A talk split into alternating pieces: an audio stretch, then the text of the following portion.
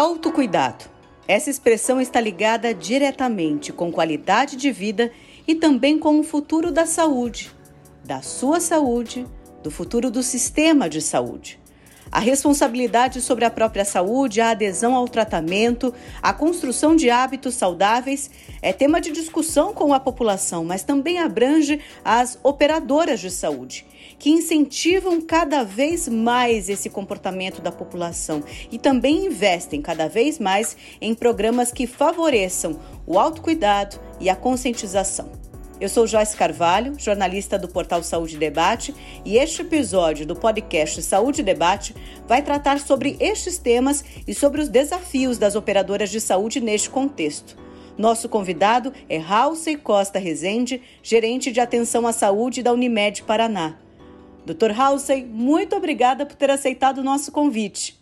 Para mim, eu que agradeço o convite, Joyce. É sempre um prazer poder conversar sobre esse tema, levar informação para as pessoas e estou super disponível. Doutor, a gente percebendo uma tendência, uma, um, vários segmentos da área da saúde falando sobre como a prevenção é importante e como a própria pessoa tem um papel fundamental no autocuidado, que não se pode deixar apenas para o médico, o profissional da saúde e o próprio remédio. Por que, que isso está acontecendo, doutor? O autocuidado, ele é essencial, ele é um pilar muito importante na relação de saúde. Porque nós, tanto profissionais de saúde, médicos, enfermeiros e todos os demais, nem os planos de saúde podem obrigar as pessoas a seguirem hábitos saudáveis, rotinas preventivas.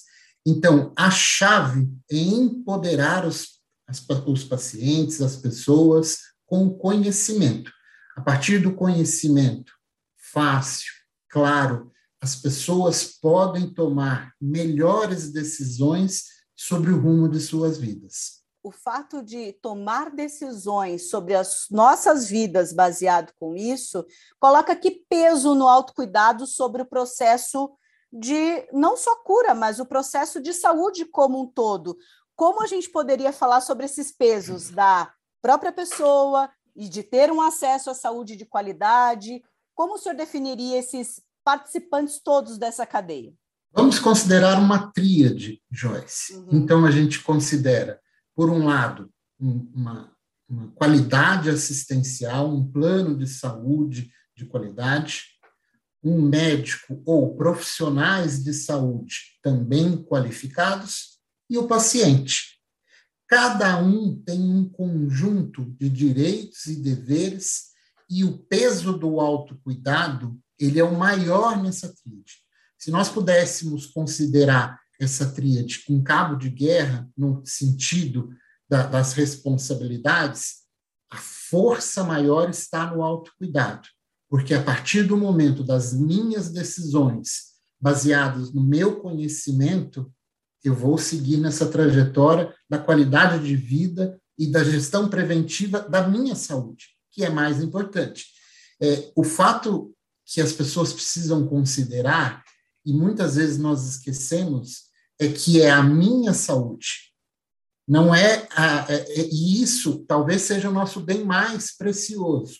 Isso vai nos assegurar uma qualidade de vida, um envelhecimento saudável e dinâmico. Então, ninguém gostaria de, com o passar dos anos, se tornar um idoso frágil. Todos nós temos nos nossos familiares algum idoso frágil.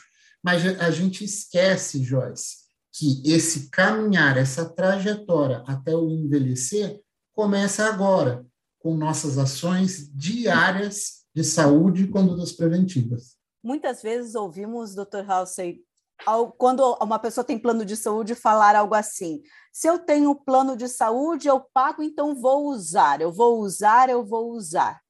O que significa isso? O certo seria usar, mas ou usar em que situações?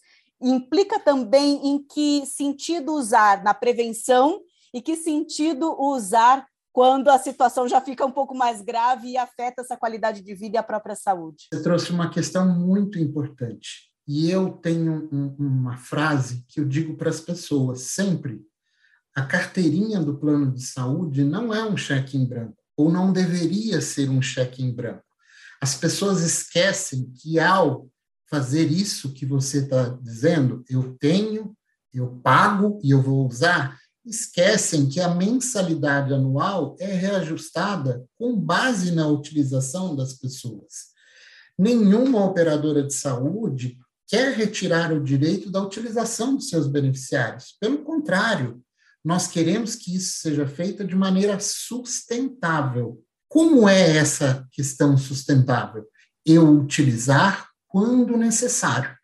O necessário pode ser para os exames preventivos ou para uma situação de um diagnóstico já consolidado, em que eu tenha que transcorrer todo o tratamento.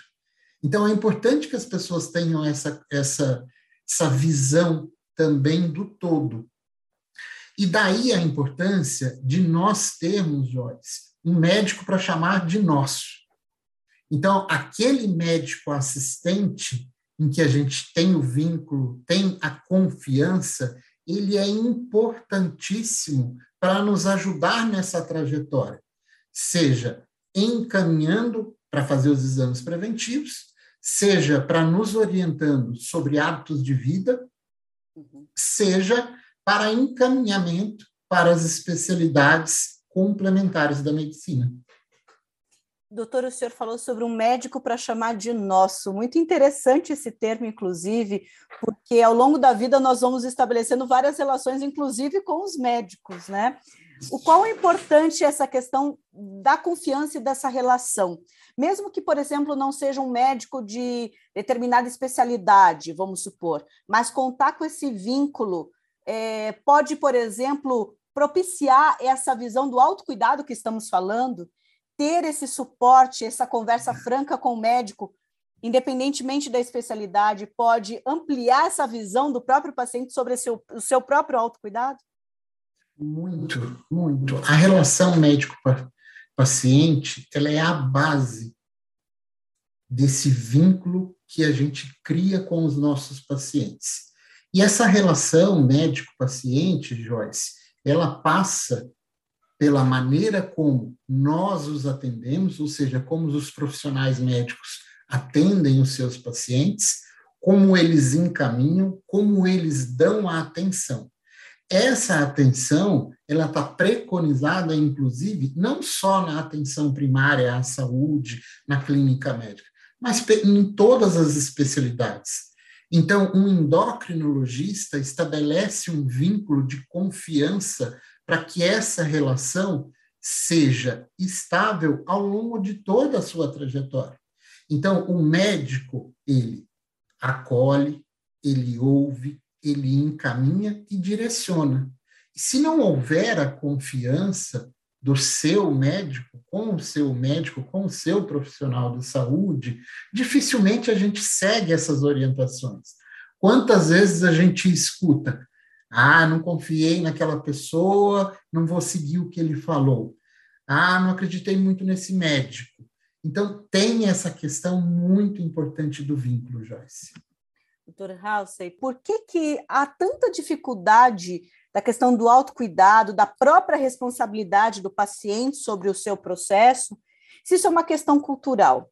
Porque a gente vê, por exemplo, campanhas como chega o mês de novembro para a saúde do homem, enfatizando como o homem tem essa resistência em cuidar da sua saúde.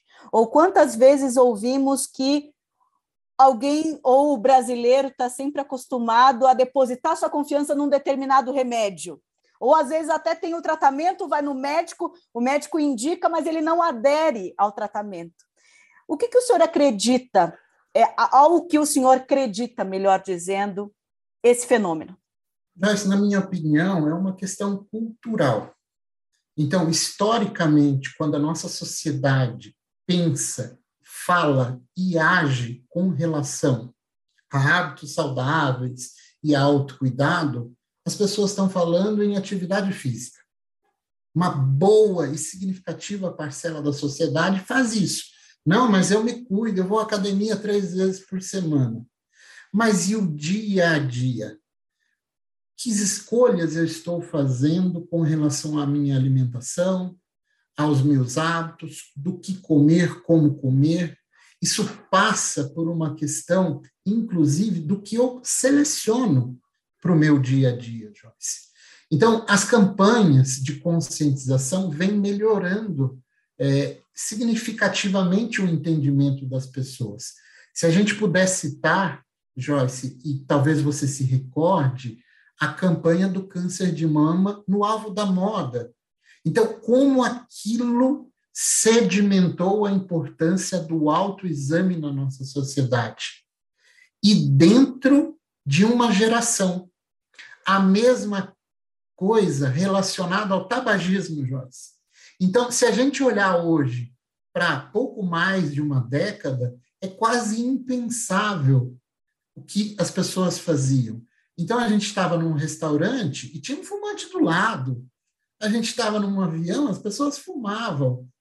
Então, veja que a campanha de conscientização nos ajuda nessa transformação. Por isso, eu coloco para você e para todos que nos ouvem: a chave é o autoconhecimento é a informação de qualidade de maneira recorrente.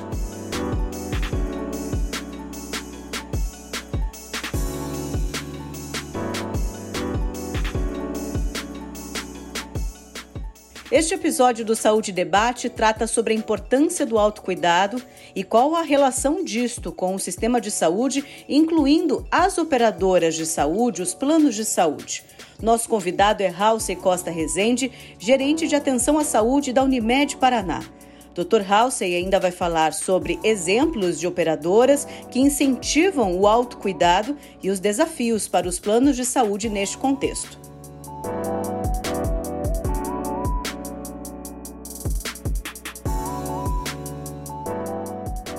Dr. Eu aqui vou até colocar uma situação particular. Eu, quando eu vi uma situação na família, foi quando me acendeu o alerta sobre determinado cuidado que eu devia ter sobre a minha saúde. Isso é comum, porque às vezes no dia a dia a gente vai sendo atropelada pela rotina, vai deixando, vai deixando, a gente exige do corpo, e quando algo efetivamente acontece, ou quando nós enxergamos no outro algo, é quando acende nosso alerta, é isso que o senhor verifica também? é muito comum, Joyce. É, e eu, dentro do, da, do meu processo de comunicação com as pessoas e com os pacientes, eu sempre digo: a doença é o pior momento do ser humano. Seja a minha doença, seja de um ente, de um familiar que eu amo, que eu quero muito bem. Então, o exemplo, muitas vezes, ele é transformador. Seja para uma situação de um acidente. Então, uma pessoa é, que fazia uma, uma direção imprudente e ela sofre um acidente e aquilo desperta um alerta nas pessoas, seja a doença. Então, minha tia teve um câncer de mama, qual é a minha relação genética com a probabilidade de eu desenvolver essa doença? Então, isso é muito comum, não deveria as pessoas é, deveriam estar é, empoderadas do conhecimento, mas nos ajuda também bastante nessa questão. Doutor Nelson, estamos falando aqui sobre todo esse contexto, mas o que isso implica em desafios para o sistema de saúde suplementar? Como o sistema encara também todo esse fenômeno diante de outros tantos desafios mercadológicos, inclusive, de atendimento à saúde? Como lidar com todo esse contexto, na sua opinião? Joyce, você trouxe uma questão muito importante. Claro que não é o motivo de estarmos aqui conversando hoje, mas na última década é, vem ocorrendo uma transformação no mercado da saúde suplementar. Cada vez mais o número de operadoras de plano de saúde estão reduzindo, e essa movimentação, essa concorrência, muitas vezes faz leva os planos de saúde a olhar como agregar qualidade, como cativar mais os seus pacientes. Então, isso é importante. Dentro dessa questão que você trouxe do autocuidado como desafio para a saúde suplementar, a sociedade mudou muito. A sociedade está muito mais dinâmica, muito mais ágil, as pessoas não têm tempo E mais, Joyce, os empregadores, perdão, não querem aquelas pessoas ausentes o tempo inteiro. Então já foi-se o tempo. Uma pessoa saudável que se autocuida tem uma relação de trabalho muito melhor. Então, respondendo a você de maneira objetiva, a minha opinião é a conscientização, a estratégia do convencimento para agregar qualidade na assistência ao paciente. Aliás, as singulares da própria Unimed, para quem está nos acompanhando, a Unimed Federação, por exemplo, a Federação Paraná, que acaba agregando as singulares, que são, por exemplo, a Unimed Curitiba, a Unimed Ponta Grossa e de determinadas cidades. Aqui no caso de Curitiba, por exemplo, a Unimed Curitiba realiza uma série de campanhas é, a cada mês, praticamente, focando justamente na prevenção e no esclarecimento. Esse, por exemplo, é um caminho, então, para a saúde suplementar, focar no esclarecimento e na conscientização.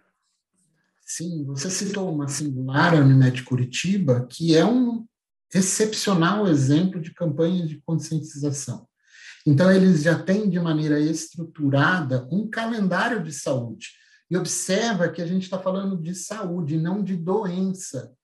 Então, esse também é um paradigma. A conscientização passa por mostrar às pessoas que o plano de saúde quer trabalhar hábitos saudáveis, qualidade de vida para suas pessoas. A Unimed Curitiba é um excelente exemplo do que se faz e que devemos levar aos pacientes. Dr. Hausen, nós citamos aqui exemplo desta singular, no caso a Unimed Curitiba, mas qual a importância de se criar, por exemplo, programas mais amplos, macro, falando sobre esses assuntos de prevenção e de atendimento, por exemplo, a doentes crônicos que necessitam não só do atendimento, mas dessa também desse autocuidado. Afinal, a adesão ao tratamento é muito importante, né, doutor? Sim, Joyce. Na Unimed Paraná, nós temos diversos programas. Nós temos os programas de acompanhamento dos doentes crônicos, ou seja, aquele hipertenso, o diabético, o paciente que tem alguma condição respiratória, e nós temos programas também relacionados à saúde. Então, a gente tem o programa da gestante, em que a, a gente acompanha todo o período da, da gestação, a beneficiária continua com o seu médico, mas nós damos o suporte, desde dúvidas corriqueiras até estimulando o pré-natal. Temos também, relacionado a isso que a gente falou, o vínculo a gente estabelece o vínculo com a gestante e depois a gente passa a cuidar do bebezinho durante um ano. Então, a gente tem o programa Primeiro Ano de Vida.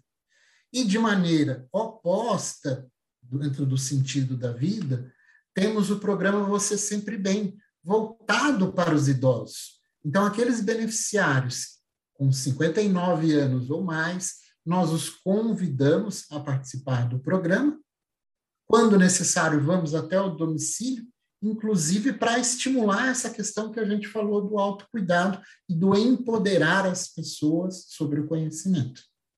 Doutor Halsey, o senhor falou aqui que nem mesmo as empresas elas querem esse volume, por exemplo, de trabalhadores ausentes, doentes. E nós vamos percebendo como no nosso dia a dia nós também não queremos ficar doentes e como essa qualidade de vida se tornou uma meta, pelo menos eu acho que para a maioria das pessoas ou para grande parte da população, porque nós queremos no, envelhecer mais saudáveis, curtir mais a vida, o envelhecimento está aí. Essa questão até mesmo da nova sociedade, de, de como o senhor falou que a sociedade mudou, pode impulsionar esse autocuidado de que estamos falando aqui? Essa transformação pode vir para ficar? Pode. Ela chegou para ficar. Então, as novas gerações, da mesma maneira que estão mais conscientes sobre meio ambiente, sobre consumo, elas também estão mais conscientes sobre a importância da sua saúde. Esse é um fato. Então, a nossa sociedade mudou nos últimos 20 anos. E as operadoras de saúde já enxergaram isso. Então, a maneira como nós nos dirigíamos, como nós trabalhávamos em conjunto com as pessoas na última década é diferente do que nós trabalhamos hoje. A linguagem, a maneira, a abordagem, a conscientização. Então, eu considero que isso, você está correta, é algo que chegou para ficar, Joyce. Doutor Halsey, e em relação a essa perspectiva do futuro, já que esse panorama chegou para ficar, é a nossa realidade agora, o que podemos esperar para o futuro, sobre o futuro nessa interação, então, do autocuidado, da saúde suplementar e até mesmo do próprio paciente, de nós, pessoas, população, do que podemos fazer pela nossa própria saúde. Joyce, eu vou é, fazer tomar um minutinho de você e dos ouvintes para fazer um, um, uma breve introdução. Quando eu me formei, por volta dos anos 2000, eu achava que 2040 estava muito longe, muito distante. Eu achava que era algo assim, quase que inatingível, porque a gente não tem essa percepção de futuro, né? Hoje nós estamos em 2021, 2040 está ali na esquina. Por que, que eu estou citando essa questão de 2040? Nessa década, nós teremos mais idosos do que jovens em nosso país. Então, a questão do autocuidado passa por isso. Nós, como sociedade, precisamos nos preparar para isso. Seja eu, paciente jovem, que vou custear os idosos, que vou apoiar e cuidar dos idosos, seja eu, idoso, que quero ter uma saúde, quero ter longevidade, com autonomia e independência. Então, vem muito esse olhar do futuro, do como a gente vai construir ao longo do tempo, nessas duas próximas décadas. E qual o recado que o senhor deixa aqui para os nossos ouvintes, já que o nosso bate-papo está sendo sobre autocuidado, sobre essa perspectiva do futuro também, sobre como isso é cultural. Qual o seu recado aqui, porque o senhor pode nos deixar, doutor Halsey? Autocuidado passa por respeito próprio, Joyce, na minha opinião. Então, quando eu respeito o meu corpo, a minha consciência, o meu coração, eu, de maneira prática, vou me autocuidar. Então, eu deixo muito esse recado para que as pessoas reflitam nesse dia a dia. É, a gente sabe que o mesmo dia a dia nos consome no trabalho, na rotina com as crianças. Tenho ouvido muitas pessoas queixarem do trânsito, mas o respeito por si leva a esse autocuidado. Era isso que eu queria trazer para vocês, eu acho. E nós só podemos agradecer. Muitíssimo obrigada, doutor Halsey.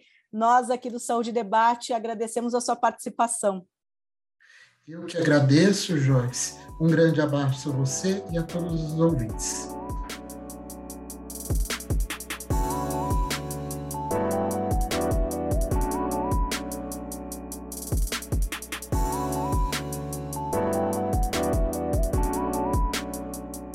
Este foi mais um episódio do podcast Saúde Debate.